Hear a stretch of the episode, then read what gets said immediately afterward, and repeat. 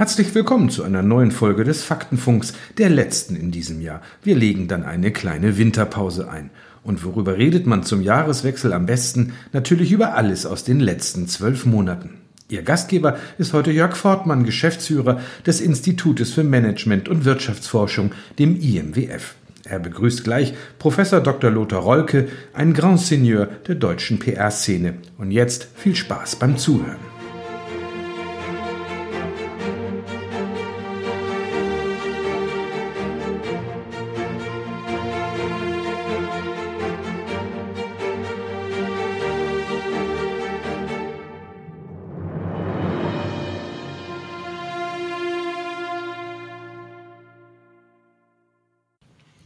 Lieber Herr Rohlke, es freut mich ganz besonders, mit Ihnen den Jahresrückblick 2020 zu machen.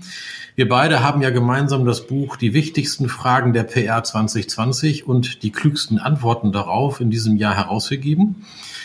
Und da dürfte es eigentlich niemanden geben, äh, der fundierter auf das Jahr 2020 zurückblicken kann als Sie. Insofern, ähm, wenn Sie jetzt auf das Jahr drauf gucken, äh, lieber Herr Rohlke, ähm, können Sie sich an ein ähnlich turbulentes Jahr erinnern, wie wir es jetzt in diesem Jahr hatten? Äh, nun, Herr Fortmann, Sie wissen ja, wenn man überschätzt wird, müsste man eigentlich schweigen. Franz Josef Strauß. Aber natürlich kann ich was zum Jahr 2020 sagen. Und es war ein ausgesprochen wirklich turbulentes und spannendes Jahr, auch natürlich nicht zuletzt wegen Corona.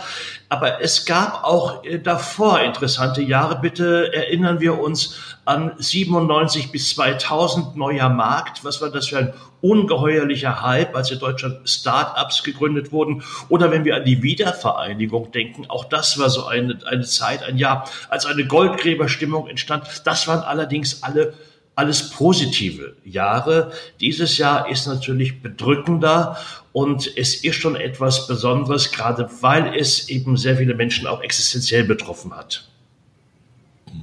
Wenn ich so auf das Jahr zurückgucke, dann hat man so subjektiv das Gefühl, äh, da gab es unglaublich viel Häme, Verachtung, Shitstorms. Äh, beobachten Sie das auch so? Und was war so für Sie der negative Ausreißer des Jahres? Naja, man denkt natürlich sofort an Adidas, die ähm, ihre Mietzahlungen einstellen wollten im Zusammenhang mit Corona. Aber für mich war eigentlich etwas anderes noch viel negativer.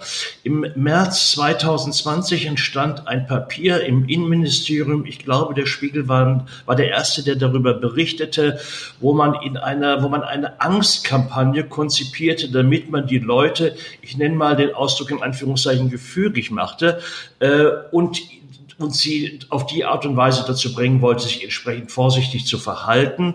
Und dieser kommunikative Ansatz, der dazu führte, dass man wochenlang im Fernsehen nicht nur die Bilder in Bergamo äh, sah, sondern eben auch, wenn das nicht äh, funktionierte, dann hat man Bilder aus Ecuador und sonst wo importiert, um den Leuten einen Schrecken einzujagen. Und ich finde, das hat zwar funktioniert, aber es ist keine besonders große Ruhmesleistung für äh, die Kommunikation über solche Angstmechanismen, Verhaltenssteuerung zu betreiben. Und ich glaube, das hätten wir, das kann man auch intelligenter machen. Ich glaube, dass in anderen Ländern, Schweden oder auch in Japan, dass man andere Wege gefunden hat. Ähm, also ich, wir sollten uns durchaus auch daran erinnern, wenn wir wieder vor einer Situation, solchen Situation stehen. Sie haben das ja sehr höflich formuliert, nicht rühmlich. Man könnte auch sagen, äh, ethisch für PR-Leute nicht vertretbar, oder? Ja, im Grunde genommen ja. Also wenn man sich mal dieses Papier anguckt, es war dann auch zugänglich, es sollte eigentlich verschlossen bleiben, dann ist dort ein Angstszenario entwickelt worden, wo man wirklich als auch als, äh, ich sag mal, gestandener PR-Mensch äh, mit den Ohren schlackern musste, denn ähm, es ist der falsche Weg. Mhm. Ähm, aber schauen wir mal auf die andere Seite. Gab es denn so Beispiele, die in dieses Jahr äh, positiv aufgefallen sind, die so brilliert haben und alles richtig gemacht haben? Naja, wie sagte Adorno schon, es gibt kein wahres Leben im Falschen. Und äh, wenn eine Krise, eine schwierige Situation da ist, dann kann man nicht in dem Sinne wirklich brillieren. Aber äh, Sie wissen, seit vielen Jahren mache ich in Frankfurt und neuerdings auch in Berlin den PR-Salon mit einer Reihe interessanter Gesprächspartner. Und für mich war einer der interessantesten Gesprächspartner Harrer, der Kommunikationschef von Fraport, der sehr detailliert darüber berichtete, wie sie die Herausforderung, Menschen entlassen zu müssen, wie sie diese Herausforderung angegangen sind. Sie waren gut vorbereitet, sie mussten nicht ad hoc und sie mussten nicht äh, überstürzt das machen, aber sie mussten doch im Sinne der Kostenersparnis auch äh, äh, Mitarbeiter entlassen. Und dieser, dieser Weg, das vernünftig zu tun und, und hier Ausstiegsszenarien zu haben, wo jeder auch seine Würde behält, das sind so die kleinen Highlights für mich. Oder denken wir an auch die Flugsicherung in Frankfurt oder München oder sonst wo, die es geschafft hat, nicht Leute zu entlassen, sondern zu sagen, wir verschulden uns, aber wir wissen, es wird die Zeit wieder kommen, wo wir unsere Mitarbeiter brauchen das sind gut geschulte Menschen und wir halten daran fest. Und alle, denen das gelungen sind, das sind für mich die eigentlichen Helden. Mhm. Und man muss ja auch sagen, den Unternehmen ist es auf dieser Weise auch gelungen, ihre Reputation zu bewahren. Es gab ja in diesem Jahr 2020 eine ganze Reihe von Unternehmen, die aus ganz unterschiedlichen Handlungen heraus äh, einen großen Teil ihrer Reputation verspielt haben. Ähm, liegt das daran, dass äh, wir das mehr wahrnehmen oder ist es einfach so, dass das Top-Management in den Unternehmen schlicht und einfach keinen klaren Blick mehr hat, was Reputationsschaden auslöst und was man da eigentlich tut? Ja, das ist pauschal schwer zu beantworten. Im Grunde genommen müsste man sich jeden Einzelfall angucken. Das kann ja ganz, ganz unterschiedliche Gründe haben. In diesem Jahr ist ja Puma zum Beispiel besonders reputationsmäßig hochgehoben worden. Die haben eben diesen Fehler wie Adidas seinerzeit nicht gemacht. Also da muss man langfristig gucken und da muss man sich immer den Einzelfall anschauen. Mhm. Wenn Sie auf das Jahr 2020 gucken, was war für Sie äh, der wichtigste Trend? Also wir haben ja zum Beispiel den Aufstock, Aufstieg von TikTok in die erste Liga der sozialen Medien gehabt. Äh, wir haben einen plötzlichen Run auf Podcasts. Wir machen ja ja auch gerade einen. Ähm, was ist für Sie der wichtigste Trend im Jahr 2020? Der wichtigste Trend ist für mich die Wiederentdeckung, sage ich mal, der internen Kommunikation und damit auch ein Aufstieg der, der Kommunikation äh, insgesamt, äh, der, äh, die immer wichtiger geworden ist. Man kann solche Krisen heute ohne eine professionelle Kommunikation nicht mehr lösen. Äh, man muss sich viel mehr um Mitarbeiter kümmern unter ganz neuen Bedingungen. Also wenn 50 Prozent im Homeoffice sind, dann kann ich ja nicht einfach Betriebsversammlungen machen, sondern dann kann, muss ich natürlich, und das ist ganz, ganz wichtig, äh, da muss ich neue Wege finden. Denken Sie auch an die Gewerkschaften. Wenn ich in ganz, also Mitgliederkommunikation, wenn ich, wenn alle im Homeoffice sind, ist es etwas schwierig mit dem Streiken. Also muss ich andere Wege finden, um Menschen zu mobilisieren und, und äh, Menschen zu überzeugen. Das ist für mich ein ganz, ganz wichtiger Punkt. Aber auch Kommunikation, Unternehmenskommunikation, Organisationskommunikation insgesamt. Äh, wir haben ja äh, nicht nur äh, bei uns in unserem äh, in unserer qualitativen Befragung, sondern auch zeitgleich erschien ja die die Analyse von News aktuell gesehen, wie wichtig heute gesellschaftliche Kommunikation ist. Ähm, Unternehmen werden herausgefordert, müssen sich rechtfertigen, müssen sich legitimieren in einer Weise, die es so, ich sage mal vorsichtig, lange nicht gegeben hat. Es gab schon mal Ende der 60er Jahre und mit der Entstehung der Umweltbewegung ähnliche Phänomene, aber wir haben heute wieder eine ganz, ganz neue Herausforderung für Unternehmen in dieser Hinsicht. Und all das ist nur mit einer vernünftigen Kommunikation möglich. Ähm wenn wir auf vernünftige Kommunikation gucken, wie sehen Sie das Thema künstliche Intelligenz in der PR? Sehr spannend. Kommunikationsleute tun sich naturgegeben, hätte ich beinahe gesagt, etwas schwer damit.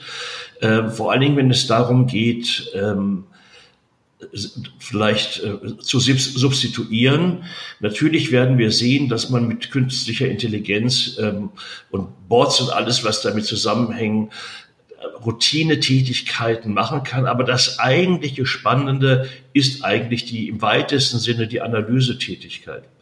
Ist im Grunde genommen Muster zu erkennen, ganz, ganz viele Daten zu verarbeiten, aus den Daten heraus neue Erkenntnisse zu generieren, die man so gar nicht schaffen würde, ein weltweit, ein weltweites Monitoring zu ermöglichen mit einer sehr, sehr schnellen Reaktionszeit darauf, äh, ganz anders die eigene Reputation regelmäßig zu kontrollieren. Ich glaube, in diesem ganzen weiten Feld des Monitorens, des ähm, Analysierens und letztendlich dann auch des Evaluierens, da liegt die große Zukunft. Wenn man auf das Jahr 2020 zurückguckt, dann kommt man nicht umhin, auch das Thema Corona zu beleuchten. Ähm, wenn Sie jetzt PR-Noten vergeben dürften für Angela Merkel, Jens Spahn, Olaf Scholz, Peter Altmaier, Markus Söder, Ahmed Laschet und Friedrich Merz, wie würden Sie deren kommunikative PR-Leistung in der Corona-Krise beurteilen? Nun, ich, man muss erst mal sagen, es war keine einfache Situation. Es war eine schwierige Situation. Und sie hatten natürlich ein klares Ziel. Und das Ziel war natürlich, die Zahlen runterzubringen. Und sie haben auf ihre Art Dinge richtig und Dinge falsch gemacht. Äh, und in einer solchen Situation kann man gar nicht alles richtig machen. Also ich fand Herrn Laschet insofern gut, als er mit Hilfe von Herrn Streeck und anderen versucht hat, ein bisschen eine Alternative zu entwickeln. Ähm, ich fand auch äh, den äh, den ähm, März gut jetzt ähm, im Herbst, als er nochmal bei einer, als es um die Wahl ging, äh, des neuen äh, CDU-Vorsitzenden und er nicht einfach klein beigegeben hat, sondern gesagt hat, also äh, wir können doch jetzt nicht einfach wegen Corona sagen, also die, die, die, der Parteitag fällt aus, das interpretiere ich als ein Affront gegen mich.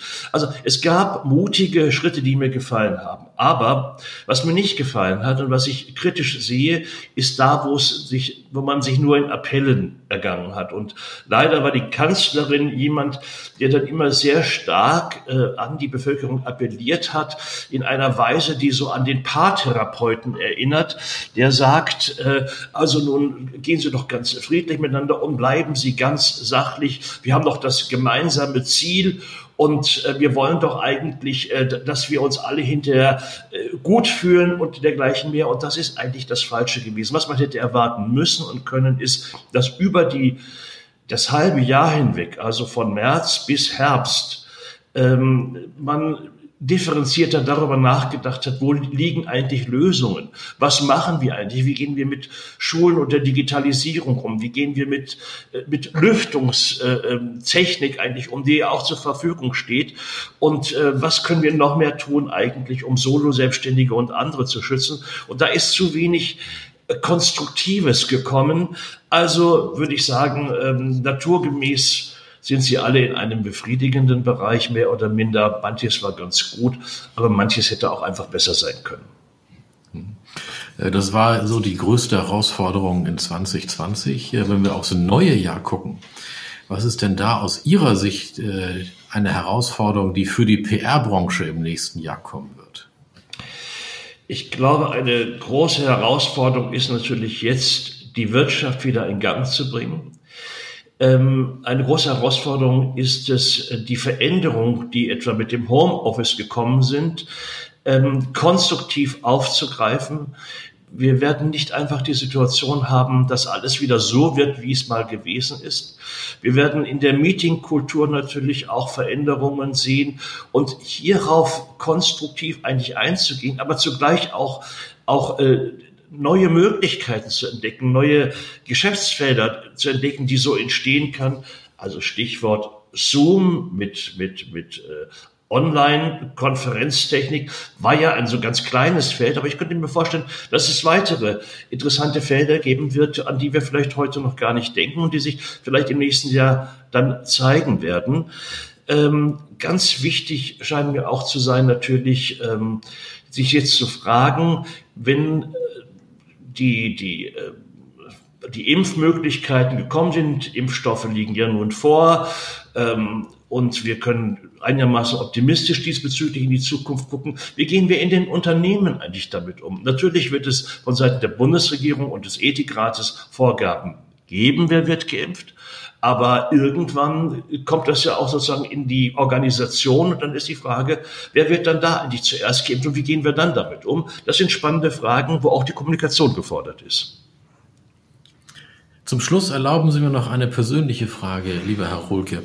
Äh, Sie haben sich in diesem Jahr ein wenig zurückgezogen, lehren nicht mehr an, der Universität in Mainz. Äh, wie bekommt Ihnen das und was haben Sie für Pläne für das nächste Jahr? Es bekommt mir ausgesprochen gut, weil ich einfach lustvoll das tun kann, wozu ich Lust habe. Und das tue ich auch. Ich werde weiterhin äh, den, den, die PR-Salons von Faktenkontor in Berlin und in Frankfurt moderieren, was großartig ist, weil wir zum Teil einfach sehr äh, großartige Gesprächspartner haben, aber weil es auch sehr professionell umgesetzt wird.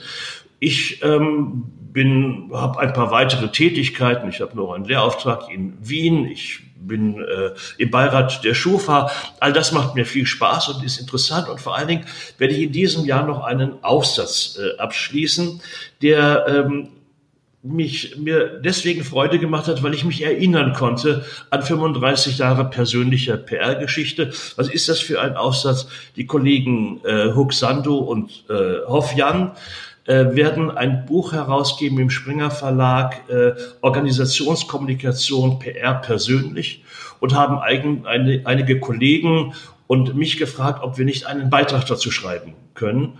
Und das hat mich dann veranlasst, mich zu erinnern. Wie war das eigentlich, als du vor 35 Jahren in die PR-Branche kamst?